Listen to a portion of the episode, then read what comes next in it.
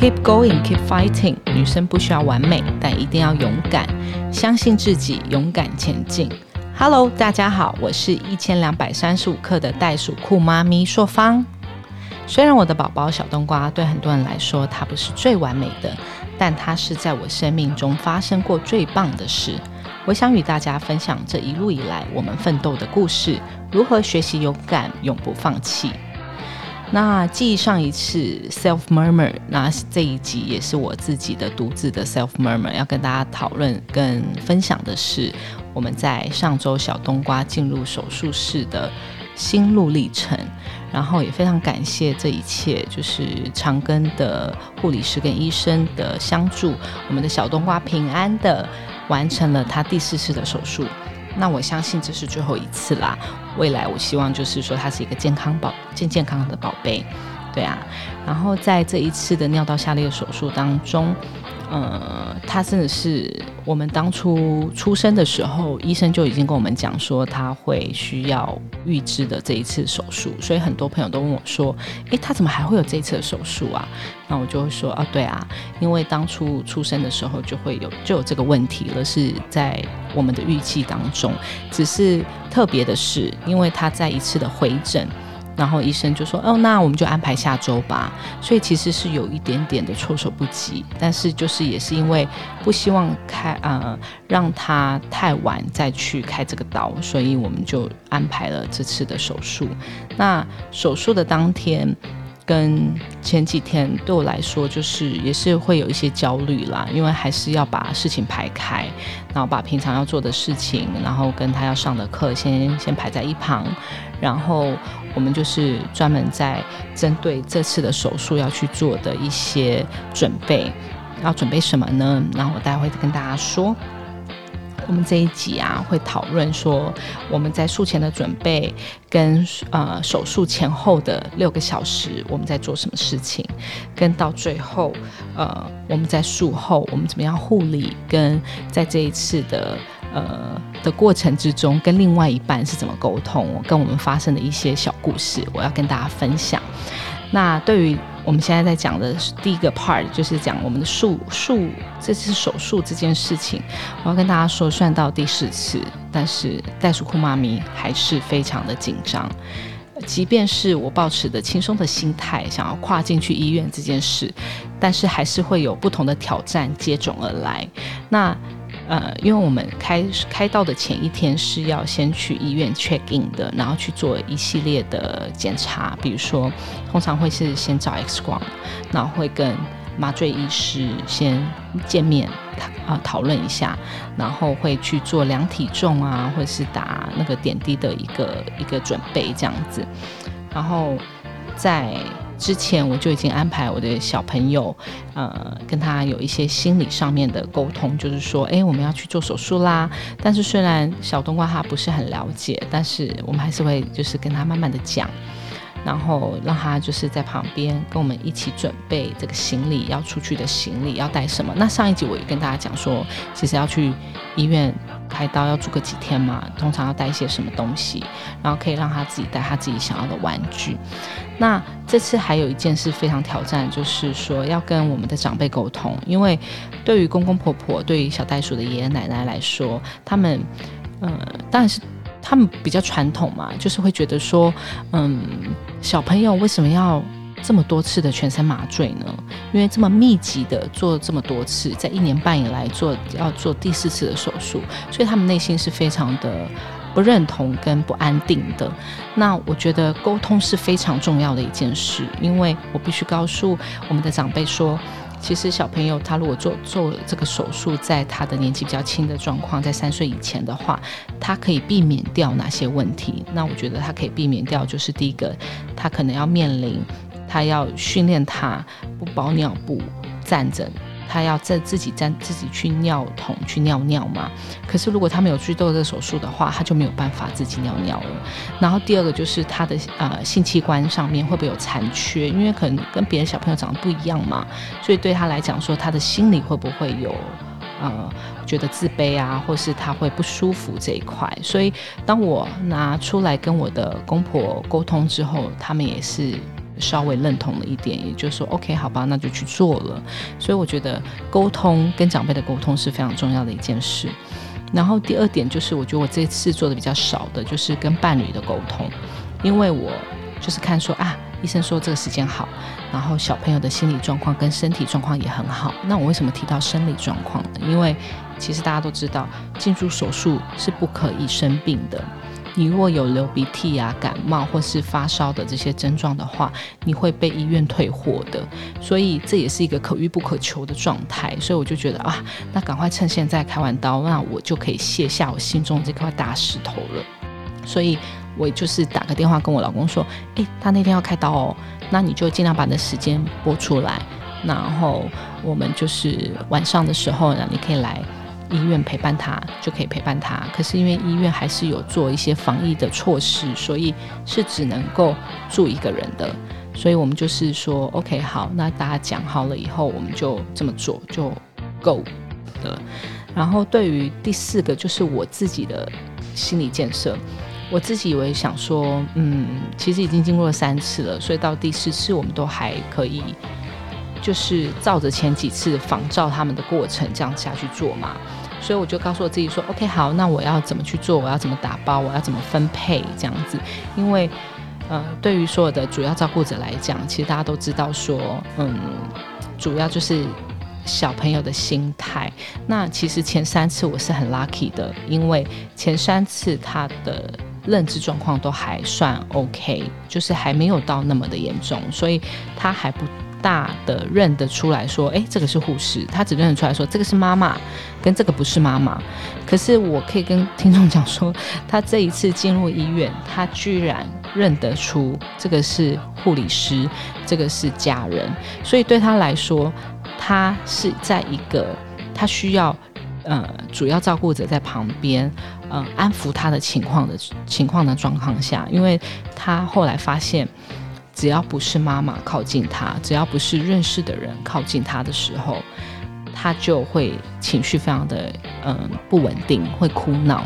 所以这一次跟前面上次真的很不一样。然后这一次也让我有很多的感受，跟很多的不同的 situation 的发生。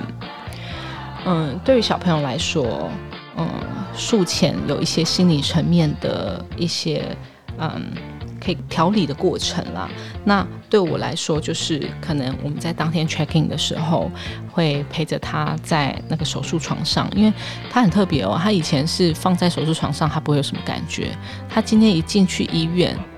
他就做了手术。他坐在那个病床上，sorry，不是手术台，是病床。他一躺在那个病床的时候，他就立刻认知这不是我家，这不是我的房间，所以他就开始。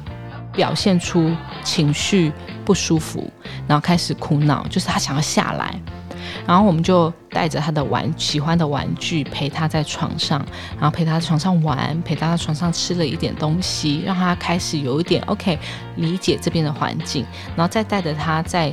病房走了一圈，然后让他认识一下环境。我相信其实。这是对小朋友来说最基本的防御机制。他对这个不熟悉的环境的时候，他是会有警觉性的。其实这这件事是好的事情，因为小朋友要对新的环境有警觉性，这是一件很好的事情。所以我们就是很有耐心的陪伴他到处走动。但是对我来说，就是连我要进去厕所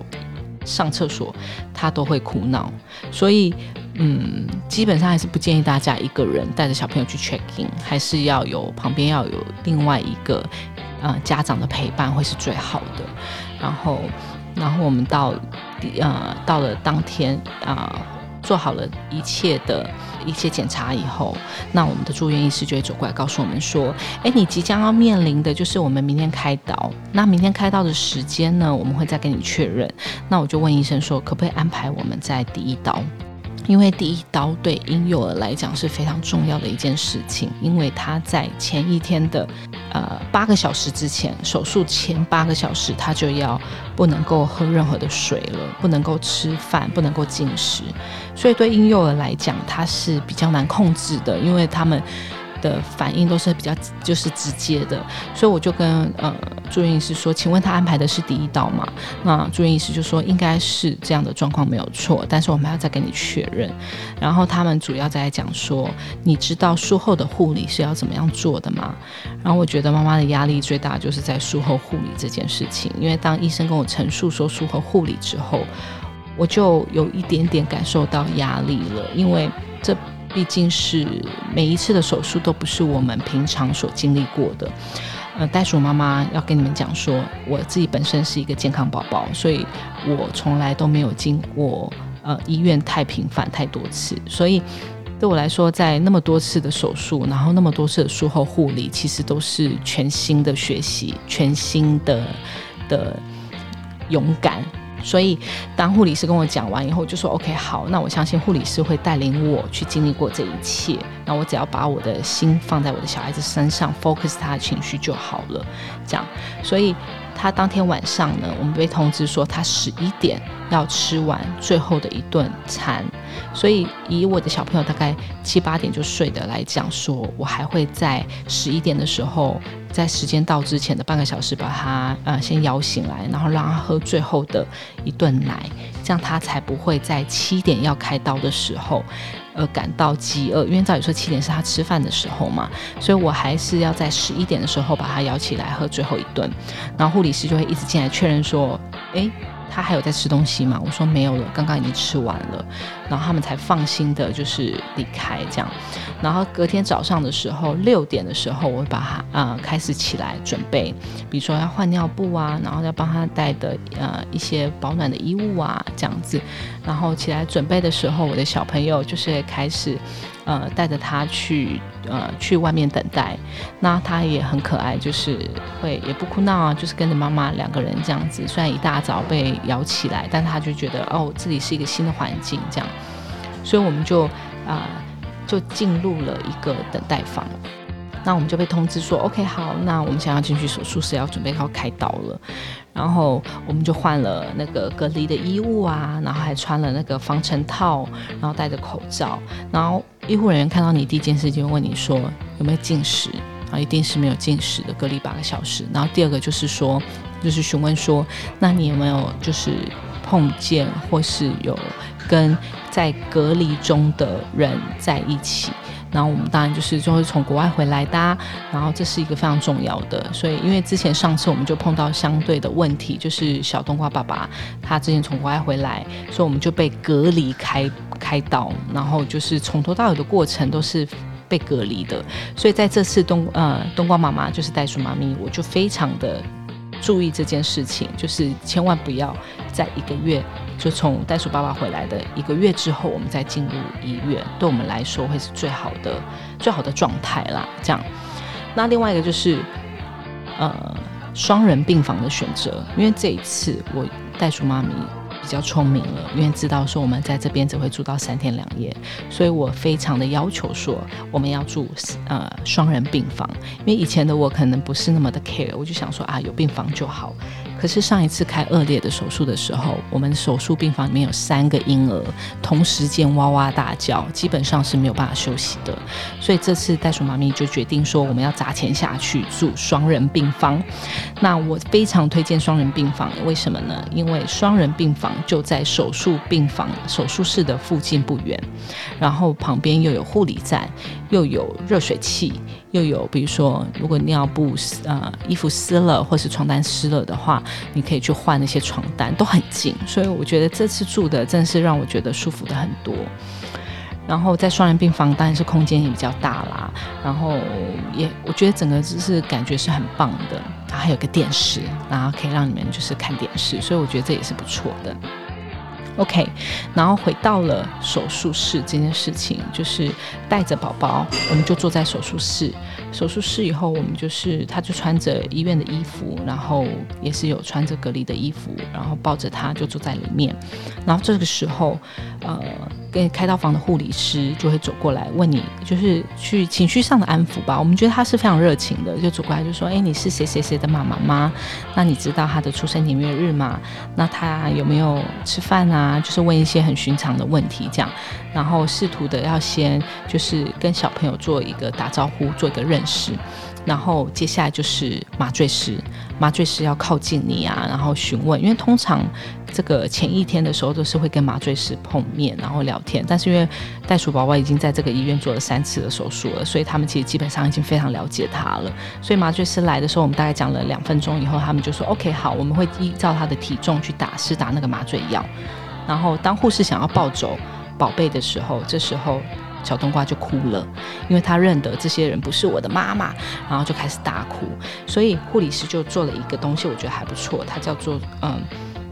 父母陪伴麻醉诱导，就其实在学术上的 PPIA，我觉得还蛮推荐的，因为。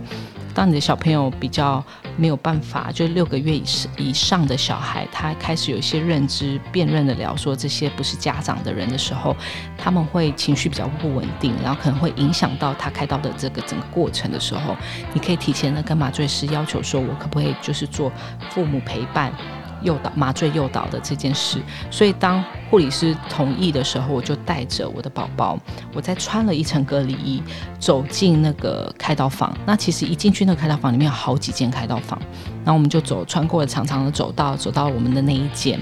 然后护理师就很热情的，就是拿着那个玩具啊，就说：“来，宝贝，你要不要挑选一个玩具？你带可以带走哦。”然后本来情绪很崩溃的小孩，在这个时候看到喜欢的玩具，连小袋鼠都不都。都没有没有例外，他就看到他一台，我就说车子，他喜欢车子。然后这时候护理师就拿了一台小车子给他，他那时候比较激烈的情绪都突然有点 calm down 起来了。然后这时候护理师就告诉我说：“你赶快把他抱着。”然后他们一群人围在我的前面，就是宝贝看不到的地方。然后这时候麻醉师就开始施打麻醉药。所以小朋友是在我的怀里面被施打麻醉药的，在施打麻醉药的大概不到一分钟，他就突然昏倒，就是整个人就是趴软软掉，然后趴在我的身上。然后这时候护理师就说：“哎，赶快把他放在床上。”然后就一群人就围过来，然后放在床上，然后嗯。套着氧气罩这样，然后我就立刻被请出去。就后来在做一些呃查询的时候，发现这是这是一个 SOP，就是就是妈妈就不要再，或是主要陪伴者就不要再干扰了这个开刀的过程，我们就赶快离开那个房间，在外面静静的等待，然后。我就出去了，出去了房间。这个时候我在想说，哎，我的先生可能还没到，所以我就打电话给他说，哎，你是不是要赶快出来了？因为小朋友已经进去了手术房，然后然后等你到了以后，我们可以就是聊一些呃聊一些手术的这个他这接下来术后要处理的事情啊，跟他这次开刀的的这些过程这样子，然后我们要调整说，我们要互相配合大家的时间。所以就打电话给先生，然后他就在赶来的路上。然后好笑的是，我小插曲就是我跟我老公说：“哎，你记得哦，来的时候哦，去买早餐给我吃。那早餐我想要吃豆浆跟就是啊，可能是油条这样子类似的早餐，因为我们家巷口就有一个那个永和豆浆。那记上一次。”我提醒我老公说要带早餐给我吃，就他后来买 Seven Eleven 的豆浆给我喝的时候，我学到的教训就是我要再讲直接一点，我就说，请你买家里旁边的早餐给我吃，你出门的时候就买，然后到医院拿给我。他说哦好，然后到了他九点的时候，我老公打电话给我，第一件事就是说，哎，我到了。我说那你有买早餐吗？然后他说哦，我想说到现场再买早餐。所以他还是没有买早餐，但是他跟上次的不同就是他到了以后，他去找类似像永和豆浆的东西，所以他从九点本来要到，后来又拖到九点半才到，然后到了以后我就就是有点小不爽啊，就会就是念他了几下这样。然后到了以后就大概讲说，哎，他刚才进去的状况是怎么样啊？然后待会护理师来会怎么样啊？这样子，然后现在就说 OK 好，那就在旁边处理他的工作了。那我们就我就带着一个很忐忑的心情，因为呃，照理说这个手术要四个小时，然后通常都会有一些 delay 嘛，所以那个时候因为呃住院医师跟我讲说大概三个小时多，所以我们那时候推算你进去大不了十一点七点进去，你大不了就是十一点就会出来嘛，对不对？就后来到了十二点他才出来，然后嗯他就被呃医院好处就是说。他会告诉你说，他在呃，他现在已经呃手术成功了，然后他在恢复室，然后会需要妈妈，因为只要是婴幼儿都会叫妈妈在恢复室里面等待。然后等他一起来的时候，有看到亲人在旁边，他才不会那么多的不舒服或是情绪崩溃这样。所以我一直在等待，就是我哪里也没办法走啊，我们就在旁边要等他手术后以后我被通知这样。然后我又要在呃思考说他出来到底能不能吃东西，因为小朋友出来一定会很饿，因为他这个整个时间从前天晚上十一点到今天的中午都没有吃东西，所以我就开始准备说，哎，他的副食品。但是我后来想说，算了，给他喝。奶奶就好了，就准备奶奶让他，因为护护护理师有跟我们讲说，他出来之后就是恢复以后，他要先喝一点水，如果水喝了半个小时之内没有吐，他才可以进食。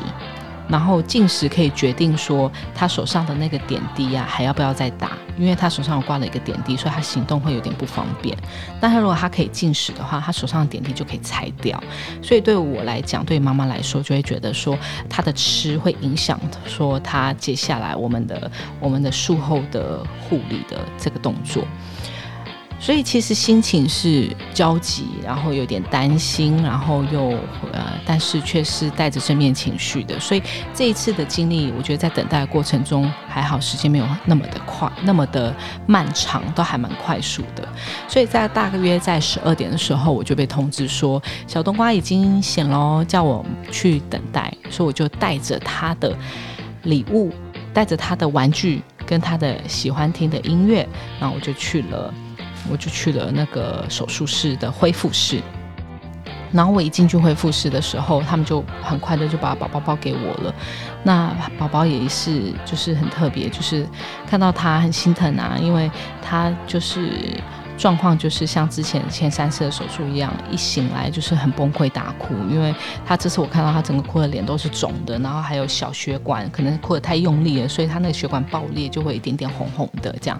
然后看到妈妈，其实他也分辨不出来是妈妈，因为你是在口罩跟隔离帽跟隔离衣的防护之下，所以他有一点分辨不出来，所以我必须要一直不停的哄他，然后用声音把他带领，然后多跟他聊天啊，然后让。他抓回去跟妈妈的熟悉感，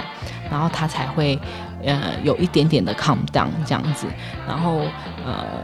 有时候跟他讲话啊，有时候拿个玩具跟他玩啊，然后不停的安抚他，让他啊慢慢的恢复。因为有时候如果情绪太崩裂的话，他可能会触碰到伤口，那其实非常的不好。就是因为你愤怒哭泣还是要用力嘛，所以这对于他的身体的。跟伤口的恢复的状况会会是有影响的。然后在恢复之后，我们把他带回去房间，就是要面临说接下来术后的处理。那其实我觉得术后的处理对妈妈或者是对他的主要照顾者才是最重要的一件事情，因为他基本上一第一个礼拜是没有办法自己好好的睡觉的，然后他有一点点的情绪，是术后的一些情绪的呃。比较不能够不安定的，然后不开心的，所以这个时候当主要照顾者妈妈或是爸爸，就是要观多观察他，多安抚他。我觉得带有正面情绪，然后跟他有一些正面的互动，我觉得会是比较好的。那接下来就是小朋友的术后情绪这一块嘛。那我觉得其实对大人来说也是很重要的一块，因为。嗯，当小朋友的情绪不好的时候，身为妈妈的主要照顾者，或是身为呃，我相信每一个做爸妈的心里都会还蛮心疼的，因为小朋友一从手术室出来以后，他到了下午哦，情绪都非非常的崩裂，然后这个时候就很需要。嗯，父母亲在旁边的安抚，然后给他一个安全感，给他一个呃，你要了解、表达一个理解，然后安抚的一个功能。我觉得这是父母亲非常重要的一个角色。所以当他下午回来的时候，其实他已经睡得很饱了。然后因为毕竟在医院，他一大早七点起来，然后没多久他就已经进去了手术室，然后被麻醉，所以他其实一整个早上都在睡，但是他的情绪很崩裂，然后。呃，情绪反反复复啊，有时候开心，有时候又身体的不舒服，又会迎面而来，所以对他来讲，其实是一个心理上的的疲倦。所以我们还是让他就是在于喝完水之后半个小时，他可以开始进食的时候，我们就让他开始进食，进食完让他玩一下，会让他休息。然后让他可以进入睡眠。对于小朋友进入睡眠之后，我们开始要准备我们心态的调整，因为对父母来说，这是一个心态的一个很重要。因为我们也很，其实当父母的心情也很疲惫，我们也需要人家接受，我们也需要人家的陪伴这样子。然后我觉得在这一次啊，可以感受到小朋友他在前几次的不同，就是他。嗯，更能够认得说，哎，这个是妈妈，跟这个是护理师，这个是爸爸。然后当护理师要靠近他的时候，连伤口还没碰到，他就已经开始哭闹了。他就可以开始感觉到有点像是，嗯，depress 的情绪，然后他可以感觉到不安，然后他可以好像有点连带，就是哎。这个你的触碰会是痛的，会是不舒服的。他不希望你去这么做，所以我感受到了我的孩子在前几次跟这一次的不同。然后我也呃一方面很心疼，然后也一方面也觉得说哦好险我们在他小时候还没有在更多的认知的状况下去做了这个手术，因为我可以想象之后如果他可以讲话的话，我的内心会可能会更难承受。我的小朋友告诉我说妈妈我不要，妈妈我要妈妈，或者我很痛。我觉得这这个做大人的，可心里很是会更难受的，所以好险我有去做了，在这个时候去做了这个手术，然后在另外一半的沟通，我觉得我必须要在这边说，因为其实，在这一次的呃整个整个过程之中，在另外的一半的沟通，其实是有发生一些小冲突的，我们还是会有呃。不失望的部分，因为像爸爸的角色，我觉得当初对爸爸的角色就是说定定在于说他是一个陪伴的。可是因为这次我们把事情安排的都是很好，因为我们这次还有帮手嘛，然后所以就在于陪伴的过程之中，其实爸爸的角色是没有去做到很呃很需要他的这个角色，因为也是在平日之中，所以当。呃，爸爸来到现场的时候，比较没有办法去做一个完整性的陪伴的时候，或者是说像以前啊，他都是那个拿便当来给我们吃的人。可是这次，因为我们这次的手术病房是在。呃，可以搭电梯到楼下的餐厅，可以买东西的，所以这个角色就变成说可以用 Uber 啊，或者是我们自己去去做。所以当爸爸到来的时候，他就已经是来吃便当的。然后吃完便当了，他看了一下小孩，好像就是，哎，我可以走了。所以对于我来讲说，对。母亲来讲，或者是说另外一半的来讲，妈妈来讲，说对于太太的角色来讲，我其实是感到失落的，因为我觉得，因为像前几次其实都是很充足的陪伴，然后即便是在隔离的状态啊，或者是即便是在没有办法有第二个家人住在呃医院的状态，我还是觉得说，哎，其实是我们两个人共同完成这件事情。但是这一次，其实我觉得，呃，因为有帮手的加入，所以其实这件事情是有另外会分担到另外一个第三者的身上。那爸爸的角色就觉得好像是可有可无的时候，嗯，会让我有一种。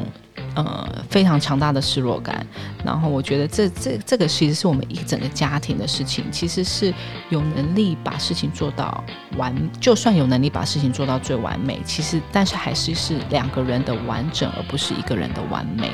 对，而且是必须要诚实的去面对这整个呃整个的状况跟状态，找出问题的重要性。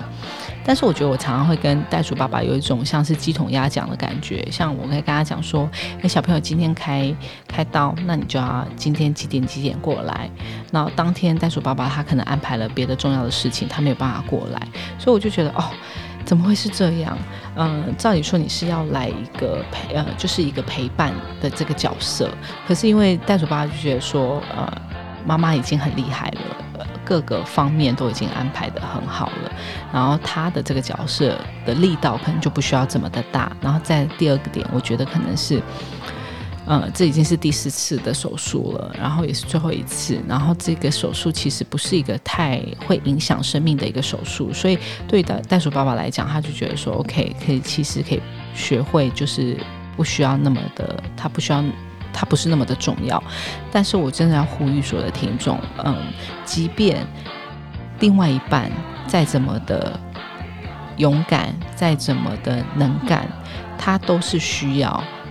我们的另外一半的支持，不管是心理的支持，或者是呃生理的支持，我觉得人都是这样的，没有一个人可以去全全力的承担这所有的一切，都会是需要彼此的陪伴。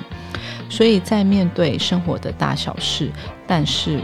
我更需要另外一半的陪伴。在这次的冲突中，我有的察觉是。我可以更了解自己，然后我也要更提醒自己说，呃，反省自己说，嗯，很多的事情我们可能是一整个家庭的，我们是要去共同面对的。所以在当初，我可能自己觉得说，哦，嗯，我的 schedule OK，我小孩子的状况很 OK，那我们就去做了。可是我并没有太考虑有关于我先生跟我另外一半的 schedule，可能他这个礼拜是真的是很忙，他晚上有排许多行程，所以对他来讲，他会觉得说我把我行程拨开，然后我来，我努力的。呃插入这个行程来这边已经是很棒的一件事情。然后，所以对他来说，他会觉得说，哎，我们当初的沟通可能没有那么的好，但是事后当我们察觉到的时候，我觉得是要点出问题的重点，然后要彼此诚实面对，然后彼此沟通，要避免在呃生活的另外的事情事情发生的时候，我们还是可以呃沟通跟面对的。然后当最后。很多人问我说：“那开完刀的小冬瓜，他现在的状况怎么样？”其实他现在的状况趋近稳定嘞，因为他从一开始回来的第一个礼拜，他是基本上是说的事情都是会。该该叫的，然后有时候他的膀胱会抽痛，所以他有时候玩的很开心，有没有？开开心心，下一秒就突然悲从中来，然后哭泣，我们都觉得哎，这是在演哪一出？可是后来回去问医生的时候，医生都说这是正常的，因为他身体还是会有点不舒服，然后要多补充水分，因为不然他会有一些，因为他现在穿的是两层的尿布，然后第一层的尿布还要穿一个洞，因为他现在尿道有插一个尿管嘛，所以他要穿一个洞，然后再。穿第二第二层的尿布，所以对他来讲，尿道绑着一条绳，就是一个尿插着一个尿管，然后还要穿穿着两层的尿布，然后常常会抽动啊，身体不舒服。其实对于小朋友来讲，他一定是会有情绪的；对大人来说，更是会有。所以要理解他。然后他这两个礼拜其实是不能够洗澡的，所以我们都是会用擦澡的方式，然后去保持他的一个清洁。可是很很特别，就是你只要一打开尿布，他就会开始哭泣了，因为他就知道说不舒服的事情要来了，所以我们都会拿个东西让他在手上玩，然后安抚他的情绪。然后可能妈妈的陪伴也是很重要，因为他会希望我抱着他，所以当我要可能以以以往我是可以把他放在游戏区，然后我自己去准备他的食物，但是现在我就可能要抱着他去准备他的食物，给他足够的安定感，然后足够的抚慰，这样，然后。对我的小冬瓜，我觉得他是一个非常勇敢的小孩，因为他已经开了四次的刀，那这四次的位置是在全身上、中、下都开过了，所以对于一个健康妈咪来说，我真的非常的佩服他。然后我在他的每一次手术里面，我都看到他的强大的恢复力，他可以在术后快速的进食，然后可以。可以这样子平平安安、健健康康的走出医院，然后回到家里面也是可以，就是呃恢复力也是很快，生命力也是很强，动作啊什么都很快速的。所以我对他，我真的觉得说，嗯，真的是很棒的一个孩子。妈妈真的觉得非常 proud of you。然后对于这个超龄的宝宝，他在刚打完点滴，手还是就是痛痛的时候，然后被绑着一个板子啊，然后有个软管插插呃呃手呃软针插在里面的时候，他还是坚持自己要下来，然后推着那一台点滴。然后因为他现在力气也很大嘛，虽然即便打了一个点滴，他还是很坚强的推着那台点滴，然后要走进病房的那种感觉，我觉得他真的是比我太厉害太多了。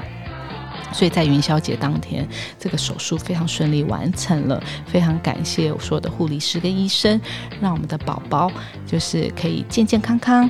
然后这个小小的身体做了一个超级厉害的大人，已经经历过了无数个大挑战，后一次一次的挑战经历也没有被病魔击倒。这一路以来，他的努力教会了我很多的事情。他是我生命中的导师，他的生命是无限大、无限可能，infinity，我在他身上都看得到。他的不完美，但是在我的人生中是最棒的礼物。那最后，我是一千两百三十五克早产儿袋鼠妈咪硕芳，keep going，keep fighting，相信自己，勇敢前进。我们下周见喽！